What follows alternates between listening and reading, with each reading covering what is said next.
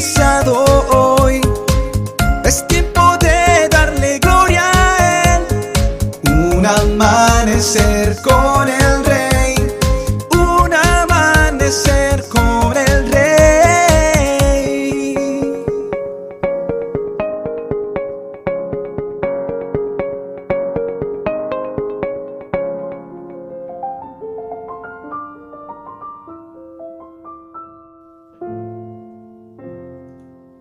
Muy buenos días y bendiciones para todos. Filipenses capítulo 4 versículo 6 dice, No se preocupen por nada, en cambio, oren por todo, díganle a Dios lo que necesitan y denle gracias por todo lo que Él ha hecho. ¿Puede uno llegar a tener una feliz Navidad aun cuando le aquejen muchas presiones en la vida? Sí se puede, y no hay que irse a otro lugar para tenerla. No importa cuán grandes o pequeñas sean las dificultades por las que uno esté atravesando, podrá tener la Navidad más maravillosa y libre de preocupaciones que haya tenido en la vida y podrá empezar hoy mismo. Como creyente, usted quizás conozca el versículo bíblico que dice que no hay que estar afanado por nada. Pero en realidad, ¿ha tomado en serio alguna vez eh, ese versículo para aplicarlo a su vida? Es muy posible que no lo haya hecho, porque aún no ha llegado a darse cuenta del peligro que representan esos afanes y de que son parte de la estrategia del diablo contra usted. La preocupación y la angustia y el afán es una de las principales armas del enemigo.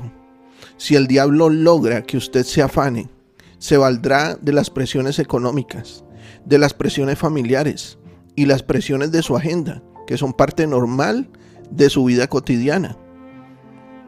¿Para qué? Para que éstas lo agobien, le hagan tomar malas decisiones y le hagan entrar a la fuerza en más dificultades de las que usted pueda imaginarse. Él lo que quiere es desestabilizar tu fe y robarte el gozo, y con esto te hará vulnerable a sus ataques. La ciencia médica nos dice que la gran mayoría de la gente hospitalizada en muchos países padece de enfermedades causadas por la preocupación, estrés y tensión. Sin embargo, a pesar de la realidad, hay muchos creyentes que se afanan sin siquiera darse cuenta de ello. Se preocupan por trivialidades como que son muy pequeños, muy flacos, muy obesos o por cualquier otra cosa se llenan de afanes sin sentido y no se dan cuenta que están viviendo en contra de la palabra de Dios y están dando lugar al diablo. ¿Sabías que la preocupación es incredulidad ante Dios, lo cual te hace pecador? Los, los, discípulos estaban angustiados en la barca, en medio de la tempestad y con Jesús a bordo. Creían que morirían y despertaron a Jesús que estaba relajado durmiendo. Y él les dijo, ¿por qué tienen miedo? Preguntó Jesús. ¿Tienen tan poca fe? Entonces se levantó y reprendió al viento y a las olas, y de repente hubo gran calma. Mateo 8:26 ¿Qué es lo que te angustia? ¿Y qué te mantiene afanado? Pues repréndelo y échalo fuera de tu vida. No lo aceptes en el nombre de Jesús. Y llama, por el contrario, a la calma. Llama a la paz y llama la victoria en Cristo Jesús.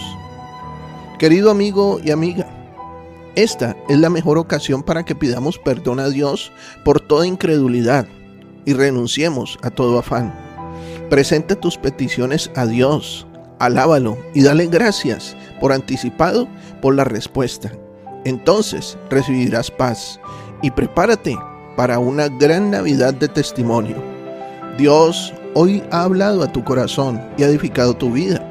Sé de bendición para otros y comparte este mensaje. Nuestros contenidos ahora también podrás disfrutarlos en Spotify o en YouTube, como Un Amanecer con el Rey.